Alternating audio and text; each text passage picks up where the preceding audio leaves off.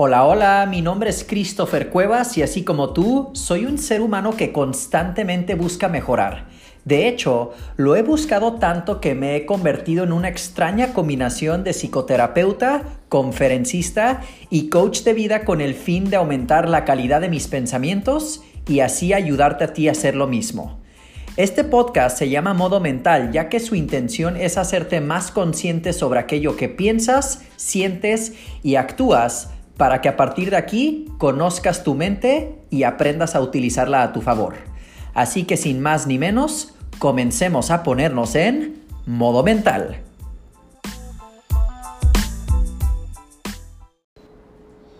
Bienvenidos a un episodio más de modo mental.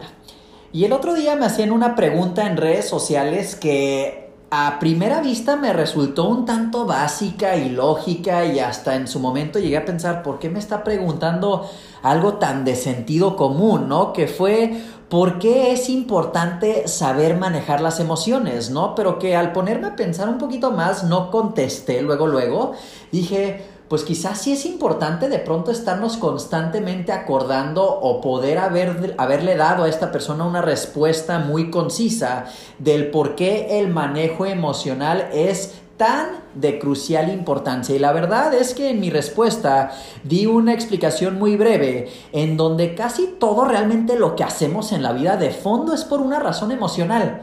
Hace ratito también estaba creando un contenido para un video de YouTube en donde hablaba de la importancia de tener nuestros porqués respecto a lo que estamos tratando de alcanzar como metas u objetivos y que mientras más profundo sea nuestro porqué, mientras más lo tengamos de manera muy automática en nuestra cabeza, pues eso va a ser constantemente un motivador en el cual podemos recaer. El saber por qué inicialmente comenzamos a hacer algo que estamos intentando alcanzar. Entonces, es bien importante que de pronto también entiendan que esta fue la razón inicial por la cual yo quise crear modo mental, porque se trata de hacer inconsciente lo consciente, poder ayudarte a ti que estás escuchando, saber utilizar tu mente a tu favor, en vez de que constantemente estés reprimiendo, negando, que te estés autosaboteando, que seas tu peor enemigo, que te hables de mala manera, qué sé yo, tantos patrones que de pronto tenemos los seres humanos. Pero al final del día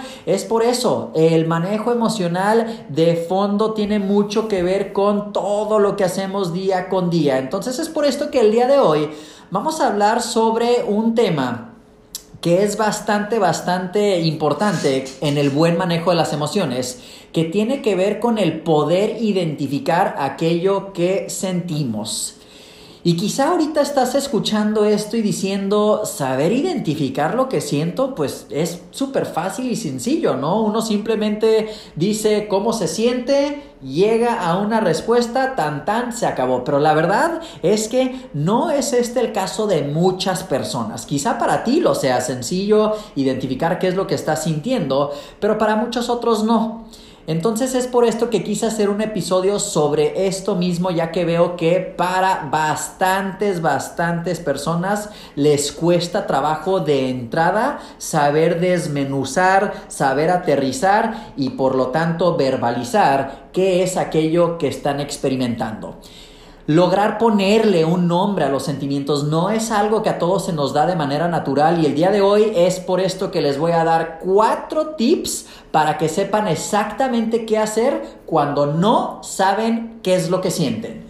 Entonces, sin más ni menos, pues comencemos. Comencemos con el primer tip y es aquel de que le tienes que poner nombre a tus sentimientos. Así como acabo de mencionar, esto es súper importante. No saben cuántas veces de pronto en terapia, cuando les pregunto cómo te encuentras, cómo estás, qué estás sintiendo, la cantidad de de pronto respuestas que recibo en donde me dicen bien o mal me siento bien y me siento mal y que realmente bien o mal, padre, no padre, son explicaciones súper superficiales. No nos podemos quedar en me siento bien o me siento mal porque es algo súper común de nosotros como seres humanos. Tenemos que ir más allá y preguntarnos, a ver, espérame tantito, pero ¿qué es lo que para ti significa bien? Número uno. O si una persona de pronto nos comunica, me siento mal. A ver, pausa. ¿Qué es lo que para ti significa sentirte mal? Vayamos acotando, vayamos teniendo un vocabulario quizá un poquito más extenso para llegar de fondo a me siento triste ejemplo. Me siento nostálgico, me siento con melancolía, me siento impotente, me siento frustrado tantas palabras en el bagaje y en el abanico de las emociones que si nada más nos quedamos en bien o mal, ya empezamos no teniendo este primer recurso de saber identificar exactamente qué es lo que estamos sintiendo. ¿Y por qué es que es importante esto? Porque si no sabemos exactamente con qué estamos lidiando, pues cómo vamos a poder manejarlo de una manera apropiada. Es por lógica y sentido común. Si tú quieres tener un buen manejo emocional, de entrada vas a tener que saber de manera muy específica con qué emoción estamos tratando. Entonces, tip número uno, ponle un nombre a tus sentimientos. Tip número dos, hay que darle sustancia y tangibilidad a la emoción. Y sé que suena medio intenso esto, esto de darle sustancia y tangibilidad. Y les voy a decir a qué me refiero con sustancia y tangibilidad. Las emociones de pronto son muy abstractas, ¿no? Son cosas que ocurren en nuestro cuerpo, en nuestra mente y que no son procesos que realmente podemos tocar y que por lo tanto como no los podemos tocar, no los podemos observar de manera empírica y es por eso que se vuelve ya de pronto inclusive hasta un juego medio teórico, filosófico, como lo quieras tú etiquetar. Pero es por esto que otro tip que nos puede ayudar a ir identificando qué es lo que sentimos es ir haciendo lo abstracto un poquito más observable y por ende tangible. Y con esto es que muchas veces hago un ejercicio en terapia que ahorita tiene, ahorita les voy a explicar cómo es, tiene mucho que ver con ir haciendo preguntas que van más allá de lo psicológico hacia lo sensorial. Entonces fíjense muy bien, supongamos que de pronto una persona está sintiendo obstrucción en la garganta, siente la garganta que de pronto no puede pasar muy bien la comida, siente que está bastante tensa, inclusive de pronto dice no sé si me estoy enfermando o algo por el estilo, pero nunca llega el día en donde esa persona tal cual se enferma, pero sigue teniendo la tensión en la garganta. Y pues de pronto llega a la conclusión de creo que es algo emocional. Entonces fíjense, llega esta persona a terapia y lo primero que le puedo preguntar es, ¿en dónde sientes esta tensión? Ok, perfecto. Primera respuesta en la garganta, Christopher. Súper bien. Esta tensión que sientes en la garganta, ¿qué forma tiene? ¿Tiene la forma de un cuadrado? ¿Tiene la forma de un cilindro? ¿De un triángulo? ¿Qué forma geométrica, por así decir, tú le darías a esa sensación en la garganta? No, pues no sé, ¿no? Supongamos que me dice la persona tiene la forma de un triángulo. Ok, perfecto. Estamos entonces sintiendo un triángulo en la zona de la garganta. ¿Sí? Sí, bien. Supongamos que ahora le vamos a poner un color le vamos a poner un color a esa sensación de tensión. ¿Qué color le pondrías? No, pues le voy a poner un color negro. Ah, ok. Estamos lidiando con una sensación de tensión en forma de un triángulo color negro en el área de la garganta. De ahí vamos a preguntar, ¿y ese triángulo negro se mueve? en tu garganta, se va hacia el pecho, se va de pronto hacia la cabeza o es estático. No, pues de pronto, honestamente sí, Christopher, se me mueve un poquito el pecho, a la cabeza no, pero siempre está entre pecho y garganta, pecho y garganta. Ah, ok, entonces ya estamos hablando de un triángulo que no es estático, navega, es color negro y no nada más está en la garganta, lo sientes constantemente en la garganta, pero de pronto está en el pecho, ¿verdad? No, pues sí. Ah, ok, bien. Si hablamos de texturas, ¿Qué textura tiene esa sensación? ¿Es rasposo? ¿Es suave? ¿Es picudo? ¿Qué textura le darías? No, pues es, es, un poquito rasposo, es como una lija, por así decir. Ah, muy bien. Y si ya como última pregunta decimos, si ese triángulo negro que de pronto se mueve, y que se siente rasposo, lo sacamos de tu garganta, lo ponemos en la palma de tu mano. Ya tienes en la palma de tu mano el triángulo negro rasposo, que es la tensión. Ya está ahí. Y vas a empezar a hablar con ese triángulo. Lo vamos a personificar, le vamos a dar una voz. ¿Qué es lo que ese triángulo negro rasposo que se mueve de garganta a pecho te diría? ¿Qué es lo que te comunicaría? ¿Qué es lo que estamos haciendo? Estamos comenzando a crear una conversación con una emoción que al principio nada más estaba a nivel de tensión en garganta. Le dimos sustancia, le dimos tangibilidad, es decir, lo podemos ahora sí que manipular y ya por lo tanto sabemos un poquito más allá de con qué estamos trabajando a nivel emocional o a nivel, sentimental. Las emociones, les vuelvo a repetir, de repente son muy abstractas, están muy en el aire, entonces es bien importante este segundo tip de darles sustancia y que así podamos irlas concretizando un poquito más a nivel sensorial con estas preguntas que anteriormente hice. Tip número 3. Tip número 3. Cuando de pronto no logras identificar qué estás sintiendo, no hagas nada. No hagas nada y deja que la emoción por sí sola se vaya procesando con el tiempo. Muchas veces pongo también el ejemplo en ciertas terapias que a veces no sabemos lo que estamos sintiendo porque o podemos estar en un estado de shock o todavía no nos ha caído el 20 o todavía estamos asimilando porque la situación está muy fresca, no lo sé. Y en esos momentos es bien importante que tengamos paciencia y digamos, todavía no es el momento adecuado, todavía se está cargando, todavía está el cerebro viendo qué es lo que voy a hacer con esto que me acaba de suceder.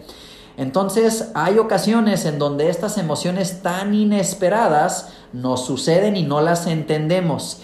Y es en estos momentos en donde es importante una vez más darles tiempo para que se logren pasar de lo físico a lo psicológico y a lo mental y que así poco a poco ya le podamos ir poniendo palabras, como digo anteriormente, ya le podemos ir dando sustancia, tangibilidad, etc., etc. Sin embargo, sí hay que estar conscientes de que estamos experimentando algo que no sabemos qué es. Es decir, ahorita que les comento, no hagas nada, tip número 3, no les estoy dando a entender, ah, ya, divaga en la vida, no te preocupes de tus emociones, al cabo que después te va a caer el 20. No, no, no, no, no, no, no tienes que sí estar consciente de que estás experimentando algo, tienes que ponerle atención, darte cuenta, no sé qué es eso, y decir, mm, quizá lo voy a conciliar con la almohada, me voy a dormir, voy a ver el día de mañana cómo me siento. Te duermes, despiertas al día siguiente y vuelves a asesorar. Si todavía no logras identificar, continúas, no haces nada, dejas que se procese a mediodía del día siguiente mediodía del día siguiente, no dos, tres semanas o un mes después. Vuelves a asesorar qué estoy sintiendo y así sucesivamente te vas hasta que poco a poco puedas llegar al punto de decir me siento así o asá. Entonces ese es el tercer tip. Cuando no logras saber qué onda, dale un poquito de chance a que el cerebro comience a que le caiga el 20. Y el cuarto y último tip del día de hoy, si no sabes qué es aquello que estás sintiendo, tienes que simplemente volver a conectar contigo mismo. ¿A qué me refiero con volver a conectar contigo mismo? No entremos al juego de intentar reprimir, etiquetar, negar, huir, irnos por la tangente, fluir con la vida, ponernos a chambear, regresar y dormir, ponernos a chambear, regresar y dormir. Todo eso es no conectar contigo mismo. Entonces, si el no saber exactamente qué es lo que sientes es algo que frecuentemente te pasa, no es nada más esporádico. Si de alguna manera es muy constante, es muy posible que tengas tú un perfil de personalidad en donde no conectas tan de fondo contigo mismo. Entonces es aquí en donde tendrías que poco a poco ir practicando y entrenando a tu mente a que se observe para ir viendo qué es lo que va sucediendo con respecto a tu sentir. Muchas veces doy la sugerencia cuando me preguntan, pero ¿qué hago con esta emoción? Si me, doy cuenta que estoy con una persona que de entrada, luego, luego quieres soluciones y quieres eh, pasar la hoja, cerrar capítulo y cuál es la respuesta, les digo, ahorita no quiero que hagas nada. Quiero que asumas cómo te sientas. Quiero que te observes a ti mismo o a ti misma. Quiero que te vayas de esta sesión sintiéndote de tal manera y que reflexiones y que lo vivas y que puedas fluir en ese estado anímico y ya en la siguiente terapia Ahora sí, vamos a ir viendo cómo es que tu mente y tu cuerpo respondió, cómo reaccionó y ya de ahí iremos viendo cómo es que vamos trabajando con dicha emoción. Pero sí, muchas veces, si es que esto de que no saben qué es aquello que sienten, puede ser un precursor en donde nos está dando a entender que tienes que conectar contigo mismo. Entonces, estos son los cuatro tips. Acuérdense, tip número uno, hay que ponerle un nombre a los sentimientos. Tip número dos, hay que de pronto darle sustancia y tangibilidad a las emociones. Tip número 3, si de pronto de plano nada más no entendemos, no hay que hacer nada, hay que tener paciencia, esperar hasta dentro de un par de horas o hasta el día siguiente y volver a asesorar preguntándonos si ahora sí ya sabemos. Es muchas veces que las emociones tardan un ratito en que se en que de alguna manera lleguen a la conciencia. Y tip número 4, volver a conectar con uno mismo. Y esto es muy importante, este tema el día de hoy, de entender y conocer al punto de saber qué es lo que sentimos. Es un recurso muy básico en la salud emocional y hay que ponerlo en práctica estos tips para ir desmenuzando aquello que pasa en nuestro mundo interior. Finalmente, muchas de las personas que terminan en terapia conmigo, me doy cuenta que saben que se sienten mal, pero no saben ni por qué, ni ponerle un nombre, ni darle una explicación. Entonces es ahí en donde empiezan a confundirse y dicen, ay, Christopher, no sé ni por dónde empezar. Y ahí es en donde yo digo, a ver, espérame tantito, vámonos por partes.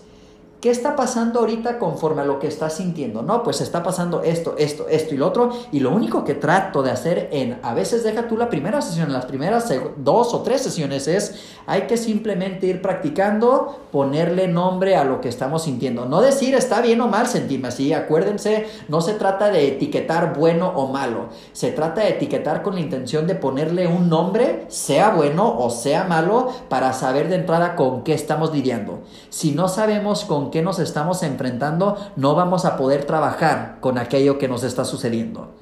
Entonces, bueno, es con esto que terminamos el episodio del día de hoy. Espero que les haya gustado este podcast y si es el caso, me encantaría que lo pudieras compartir con alguna persona que tú sabes que esto de las emociones simplemente pues no se les da. Creo que sería algo que les aportaría bastante valor y puede que también eh, eh, si quieren estar enterados de todas mis novedades, no perderse de ninguno de mis podcasts, me pueden seguir en redes sociales como Christopher Cuevas y suscríbanse por favor a mi lista de correos electrónicos en christophercuevas.com.